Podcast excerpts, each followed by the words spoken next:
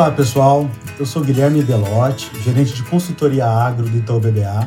E estou aqui hoje com meu colega do banco André Rachem, responsável pelas análises das empresas do agronegócio, para termos uma prosa sobre cenários de transição energética e seus reflexos para o setor sucroenergético. E para fazer esse bate-papo conosco, para nos ajudar a entender melhor toda essa discussão e encaixar e começar a encaixar as, as peças desse quebra-cabeça, nós temos o prazer de receber o Soren Jensen, que recentemente escreveu um relatório chamado Etanol Olímpico, jogando luz justamente sobre esse tema. O Soren possui mais de 30 anos de experiência executiva no agronegócio, incluindo a gestão conjunta da maior trading de açúcar do mundo. Antes disso, ele foi responsável pela comercialização, originação e análise fundamentalista de etanol e açúcar no maior grupo produtor do Brasil. Atualmente, o Sorum dedica-se às atividades de consultoria estratégica para usinas, tradings e outros elos da cadeia ligados aos segmentos de soft commodities e biocombustíveis, além de também atuar como membro de conselhos de empresas. Olá, Soren. Olá, André. Tudo bem? Obrigado pelo convite. É um prazer estar aqui falando com um público interessado em etanol por um canal tão privilegiado como o Itaú BBA. Nós que agradecemos, Soren, sua presença. André, tudo bem? Tudo bem, Gui? Obrigado pelo convite. Também um prazer gigantesco estar aqui com vocês hoje, poder contribuir com essa discussão tão importante para o setor.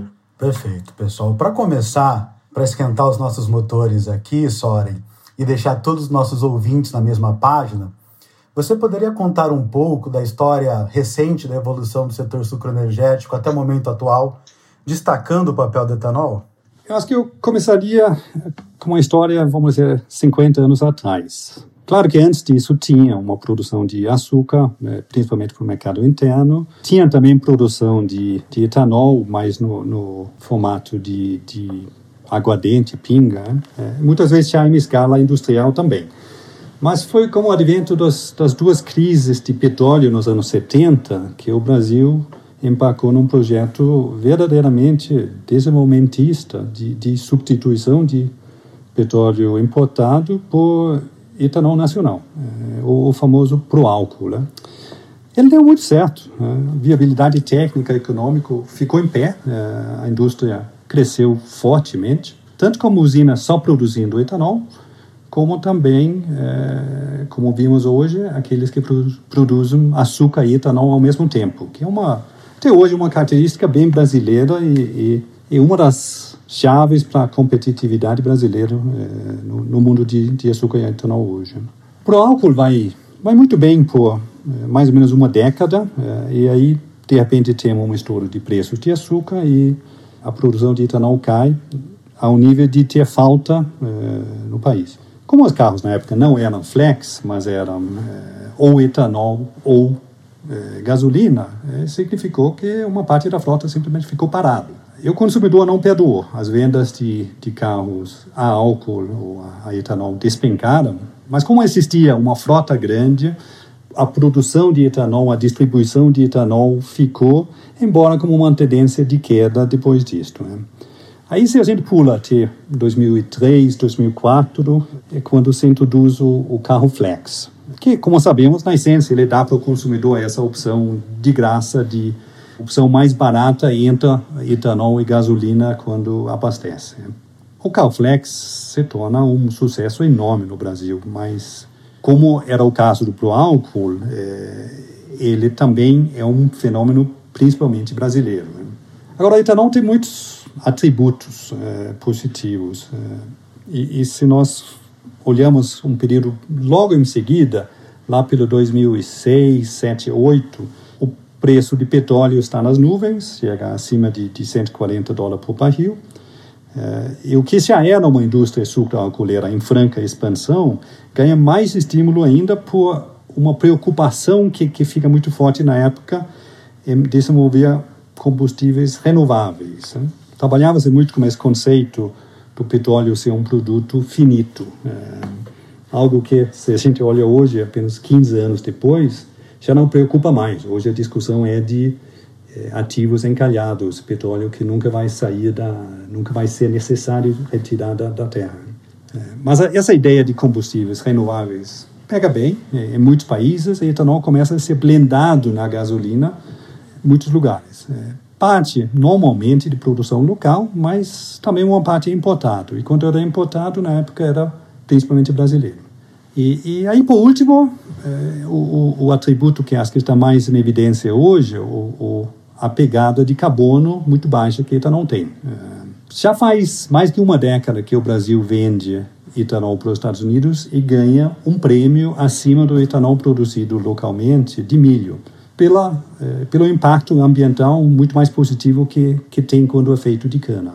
O Brasil começa a ter um programa do mesmo tipo, que é o, o RenovaBio, né, né, que gera créditos de carbono que são vendáveis pelas usinas. Ou seja, foi uma vida, acho que até aqui, que começou com pinga, depois um substituto de gasolina, combustível renovável, para hoje ser um combustível, vamos dizer, o combustível líquido melhor em termos ambientais que tem. Um, e com isto, tivemos uma indústria que se expandiu fortemente até, até uma década atrás, aí foi um pouco forte demais e, e tivemos uma década agora de, de, estagnação, mas se olharmos os números hoje, o, o, o setor eh, representa tipicamente, cada ano varia um pouco, mas tipicamente uns 30% do ciclo Otto, os outros 70% é, é a gasolina no, no país como um todo, e economicamente, etanol, é, a nível de usina, sem falar da cadeia mais para frente, sem incluir impostos, já é um,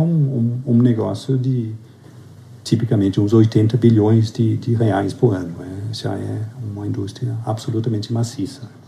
Soren, quando a gente pensa agora, hoje em dia, quando a gente olha a discussão de mobilidade, tem uma discussão assim, o setor está passando uma revolução e você tem uma polarização muito grande do que, que vai ser o futuro dessa mobilidade. Você poderia comentar um pouquinho como que você vê é, a questão de mobilidade evoluindo ao longo do mundo, no, no, entorno do mundo, e como isso você imagina que chegaria no Brasil? E especificamente, assim, como que você vê a transição do motor a combustão para o veículo elétrico no Brasil? Sim. Um, junto com a Mariana Perina, nós, nós publicamos o paper é, sobre essa transição energética e, e, como nós imaginamos que isso impacta o etanol no Brasil.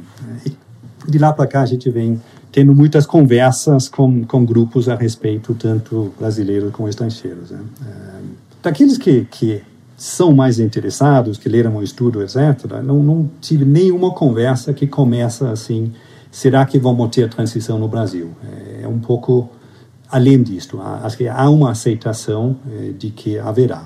Tem quem não acredita ou, ou, quem não estudou muito o assunto e talvez tem dúvidas ainda, mas acho que é com compreensão de que deve acontecer é, a aceitação disto, na verdade, é maior do que talvez se, se esperava. E, e internacionalmente ele se baseia, ele aceita, aceita, acho que é, em alguns pilares. Se, se nós olhamos o lado público primeiro, é, nós temos todo dia notícias de governos aumentando suas ambições em termos de cumprimento do Acordo de Paris.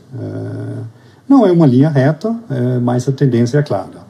É, isso deixou de ser uma agenda de esquerda. É, o, o, que em inglês eles falam green is mainstream. Tem uma lógica política forte é, atrás de ser verde e muitas vezes tem muito mais aprovação do que rejeição. A segunda questão que, que eu mesmo tinha por muito tempo, é, eu via uma transição energética muito baseado em, em subsídios, e principalmente no setor de transportes. Eh, a gente via isto muito, e vê até hoje, eh, nos Estados Unidos, na Europa, na China, muito forte. Eh, e como o aperto fiscal que, que veio com o Covid cada vez maior, como seria, então, continuar subsidiando, subsidiando a, a transição? E, e o que parece que é a tendência, e eu veio muito forte com isso recentemente, é que você para de subsidiar e ao invés você vai colocar ônus em cima é, de quem produz, é, no caso de transporte, motores a combustão. É, e o vai nessa linha. Pode, sim, se você é montadora, continuar fazendo carro com motor a combustão, mas você vai ter que comprar créditos de carbono para compensar. E, e, sabemos que eles custam muito mais caro na Europa do, do que no Brasil. Então, essa questão de incentivos eh, fiscais, eu acho que está se resolvendo numa maneira mais de penalizar quem polui do que incentivar quem não polui. Eh, a te terceira tendência pública fortíssima que a gente vê é, é um investimento em infraestrutura, é, tanto de geração como distribuição de, de energia elétrica. É, e lembrando que a maioria dos outros países começam, tem um ponto de, um ponto de partida muito mais difícil do que o Brasil, que já tem 70%, 80% da sua geração sendo é, sem emissões, sendo verde. Mas, mesmo assim, estão encarando e, e está acontecendo. No setor privado, é, nós temos o lado financeiro, é, cada vez mais engajado na agenda ESG, e, e dentro dele, acho que a ambiental ganha peso todo dia. E, e eu vejo duas tendências. No lado de investimentos, eu cada vez mais o dinheiro vai para quem tem uma agenda nesse nesse sentido e nos financiamentos é, começa a ter restrições de, de, de, financiar quem não se enquadra. Né? Então tem pressão vindo desse lado. E se olharmos o setor automobilístico, também está se movimentando fortemente na direção da, da eletrificação. Com esses investimentos, com o tamanho dos investimentos que estão acontecendo, isso não vai se reverter. É, e, e, e, se nós olhamos a capitalização em bolsa dessas empresas que estão como uma agenda clara é, versus aqueles que têm dificuldade em mudar, a decisão de mudar claramente é certa para o acionista também.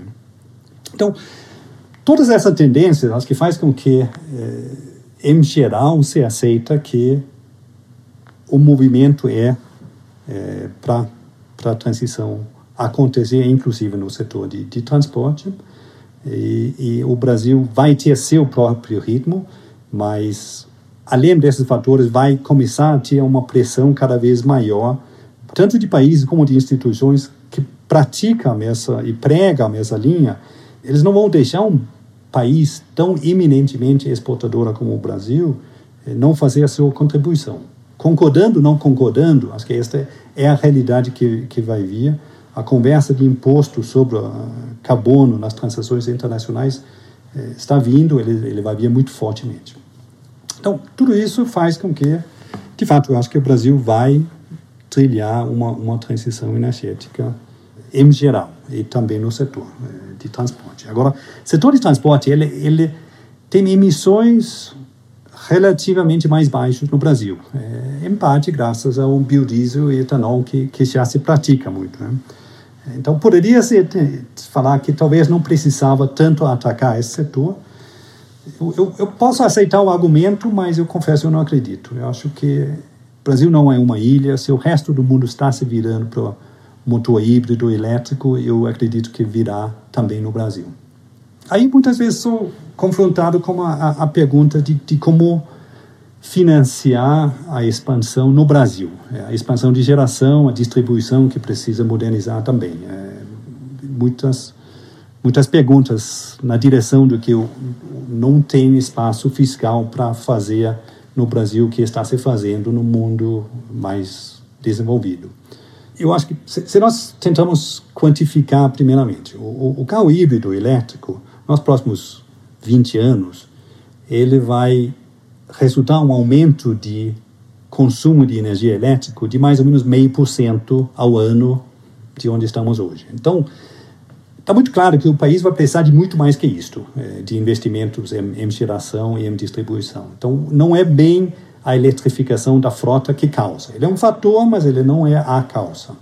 E, e, e como financiar, então? Eu, eu, pessoalmente, sou muito otimista. Eu acho que o Brasil Hoje temos um problema de imagem é, muito atrelado ao desmatamento. É, ofuscou totalmente essa outra imagem que o mundo tinha do Brasil, que era um Brasil com geração de energia sem emissões, que era um Brasil de, de um programa de etanol fortíssimo. Todas essas que 10 anos atrás o mundo inteiro admirava. É, hoje a, a, questão de desmatamento ofuscou. Então, eu, eu acho que é fácil de reverter. É, paramos de fato com o, o desmatamento delinquente, e o país rapidamente vai voltar a ser um herói ambiental internacional. É, e com isto, eu realmente acho que o problema de financiar a transição é, de, da, do setor elétrico se torna um problema muito pequeno.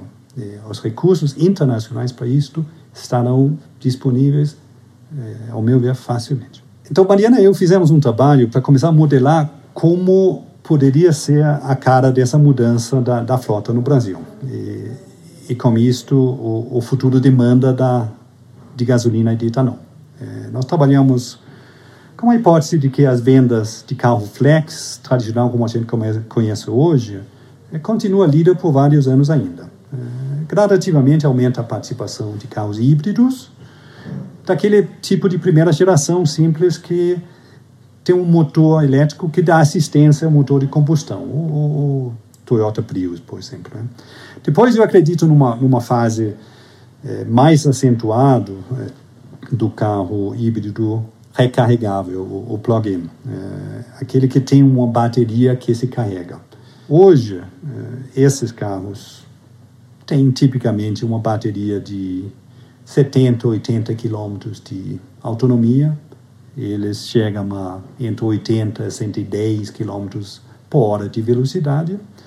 Ou seja, todo o seu transporte cotidiano, ele indo, voltando do trabalho, indo para o shopping, indo, voltando da escola, tudo isso passa a ser elétrico. O motor de combustão você basicamente só usa quando pega a estrada. E a questão de, de carregamento não é mais importante, porque você faz isso ou à noite na sua garagem ou durante o seu trabalho na garagem.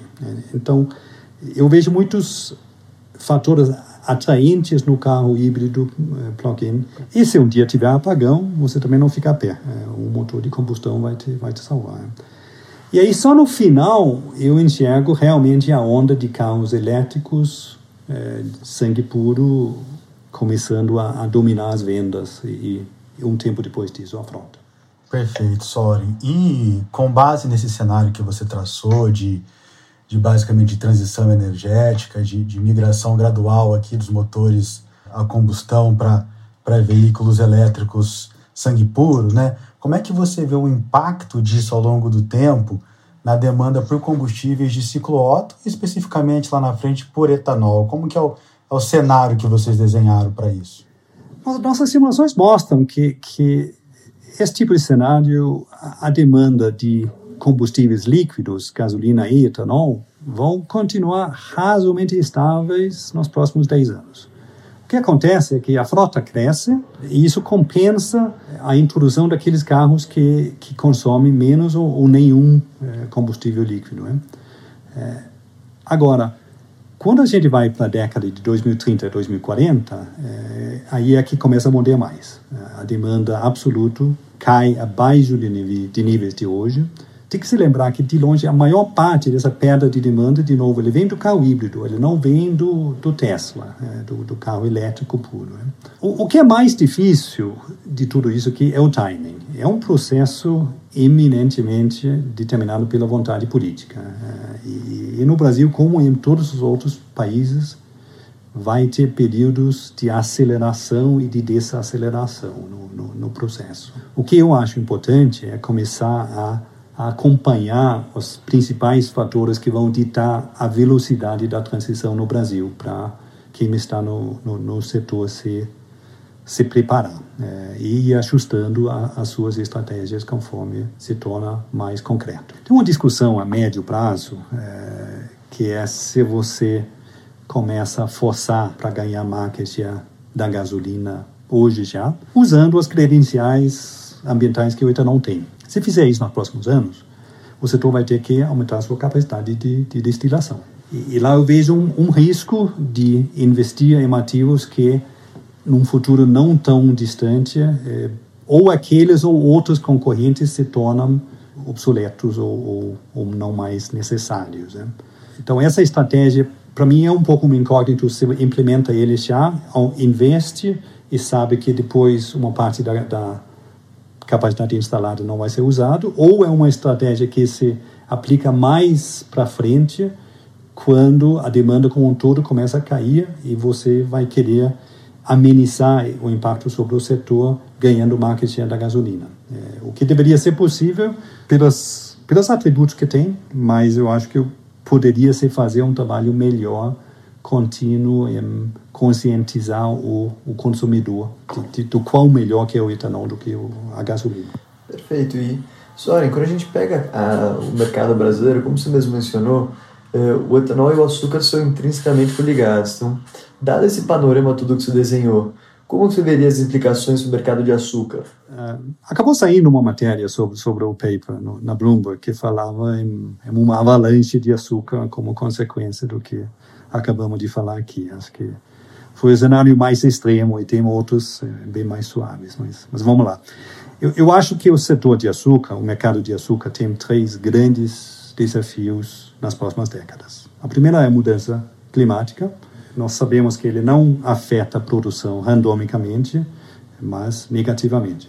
Em segundo lugar, açúcar enfrenta, tem que enfrentar a, a crise da obesidade. Pessoalmente, eu, eu, não compro muito a ideia de que açúcar é o vilão principal, ou sequer um, um, um fator muito relevante na obesidade, mas o fato é que o, o debate parece estar perdido. É, já tem mais que 60 países que têm impostos sobre açúcar ou produtos com açúcar e, e, e, é interessante, eles são entre os impostos menos impopulares que tem. É, em geral, são bem aceitos. Né? E isso está já impactando a demanda e uma tendência que eu acho que vai, vai continuar. Hoje, o crescimento mundial de açúcar basicamente acompanha o crescimento populacional e, e como uma tendência de, de queda. Aí o terceiro fator, eu coloco é, a transição de, da, da da frota de carros no Brasil, para elétrico, pelo, pelo que você falou.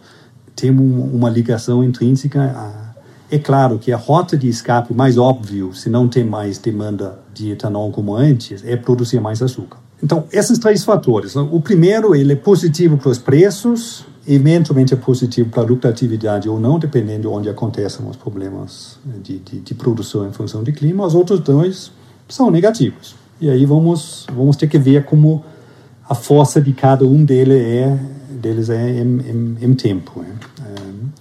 Se fosse para um lado mais pesado, é, o Brasil teria que ganhar market share né, de outros produtores. Pela foto hoje, quando se fala em concorrência, como por exemplo Austrália, Tailândia, que são os maiores concorrentes, é, consegue.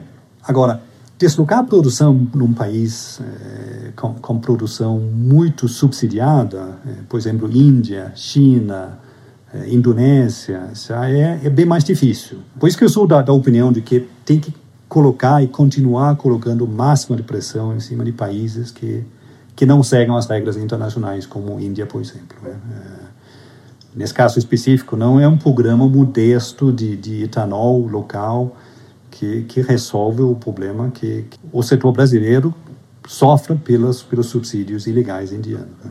Mas, assim, competitividade brasileira normalmente é muito ligado ao, à taxa de câmbio. Claro, faz parte dessa foto muito positiva hoje, mas se abstrairmos um pouco disto, eu, eu, eu vejo um setor eh, brasileiro cada vez mais eficiente, eh, praticamente usando sua capacidade instalada plena em, em safras normais. Eh, com iniciativas novas, inovadoras, tanto para otimizar melhor os gastos, como também uma diversificação da, da receita para outros produtos. Então, eu acho que o, o setor está bem posicionado para uma transição que é muito lenta. Perfeito. E, e, se eu pudesse fazer mais uma pergunta aqui nesse sentido ainda, Sônia? É, a gente tem essa disrupção grande, mas a gente tem visto alguns players manifestando sobre o potencial de carros movidos a hidrogênio com base no etanol.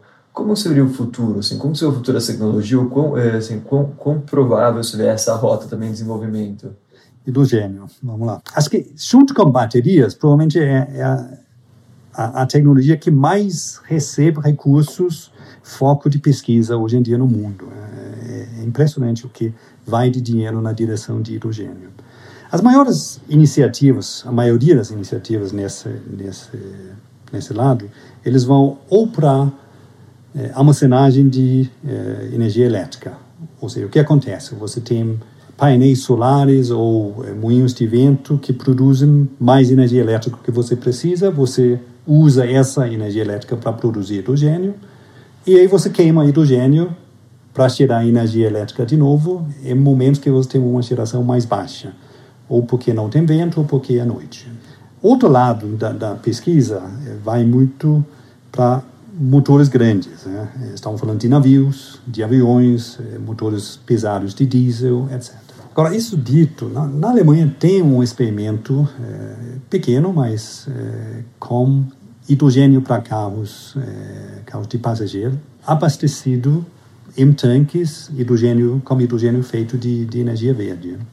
Se fosse crescer essa tendência, é uma, é um, é uma tecnologia atrasada comparado com carro elétrico, é, mas se fosse crescer, eu, eu, eu, acho que o impacto não é muito diferente. Na essência, para o setor, é, se o etanol, ao longo do tempo, é substituído por eletricidade ou por hidrogênio, não é muito relevante. O, o impacto é o mesmo. A, a, grande diferença talvez seria no, no, no tempo. Acho que o, o hidrogênio, se fosse se viabilizar, é, atrasaria o processo. A maioria das pesquisas vão no, na direção da, do, das outras duas linhas que eu falei.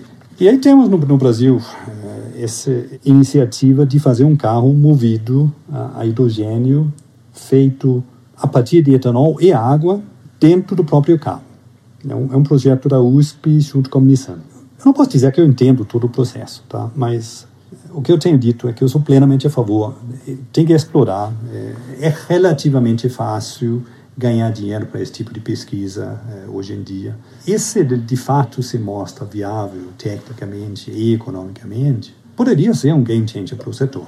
Do outro lado, o que eu alerto um pouco é, é que o horizonte disso é muito longo é, e tem incertezas. Então, ao meu ver, precisa também ter uma estratégia B e C. Se perguntar para mim, pessoalmente, minha prioridade hoje seria mais de assegurar que o carro híbrido, quando ele vier em, massa, que ele seja feito no Brasil com motor flex. Se ele for importado com motor a gasolina, a perda para o setor sucroalcoolero, então a demanda eh, será maior ainda. Para mim, uma preocupação mais imediata.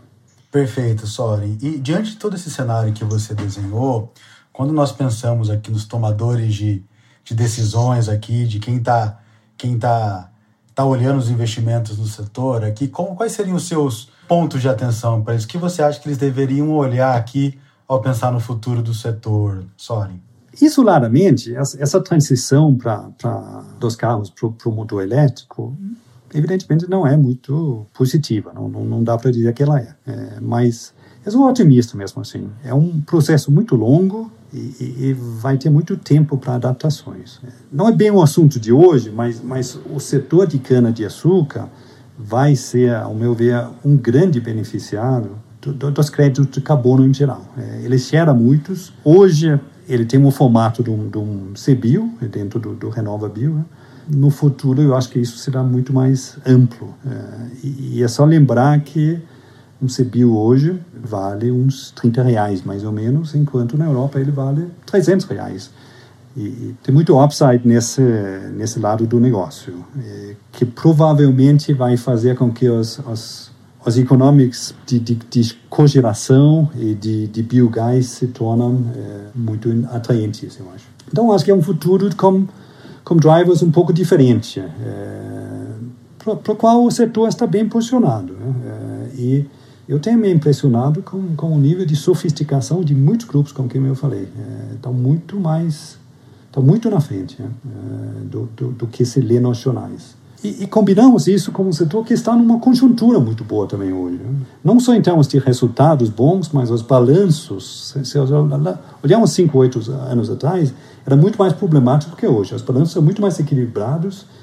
É, isso possibilita investimentos. Se, se esses investimentos a curto prazo seja em cana, seja em etanol de cana ou etanol de, de milho, que acabamos nem falando é, muito disto, mas pode ser. O que eu acho é que, com o tempo, vai haver demandas por investimentos diferentes, mais nessa linha de, de créditos de carbono, como, como acabei de falar. É, e acho que temos temos empresas do setor que têm é, agendas públicas é, muito modernas, muito amplas nessa nessa nesse sentido, além dos produtos tradicionais de açúcar, etanol e cogeração. E acho que, para mim, é o, o caminho. Então, se você me pergunta quem, quem vão ser os líderes, eu não sei, mas acho que vão ser aqueles que aplicam recursos e, e, e de fato, se preparam para um mundo em, em evolução. Não, perfeito, Soren, muito obrigado. É muito interessante jogar a luz sobre esse tema aqui de, de transição energética e quais seriam os reflexos disso tudo para o setor sucroenergético. Né? Então, aproveito aqui para agradecê-lo, agradecer a sua disponibilidade. Muito obrigado. E aproveito aqui para agradecer o André também, André. Obrigado aí pela parceria e por, por me ajudar aqui a fazer essas as perguntas aqui para o Soren é, relacionados aí ao futuro do setor. Obrigado, pessoal. Até mais. Gui, obrigado pelo convite. Soren, obrigado pela presença aqui conosco e obrigado a todos que nos ouviram. Com certeza é um tema muito interessante, um tema polêmico, diria até, né? dependendo com quem você está discutindo. É, então, agradeço a todos também. E, e, do meu lado, eu também agradeço. Eu, eu, concordo que é um tema polêmico, acho que é isso mesmo, é, com muitas incertezas, mas que precisa ser acompanhado. Agradeço aqui a, a disponibilidade de você também. Perfeito. Obrigado, pessoal. Tchau, tchau.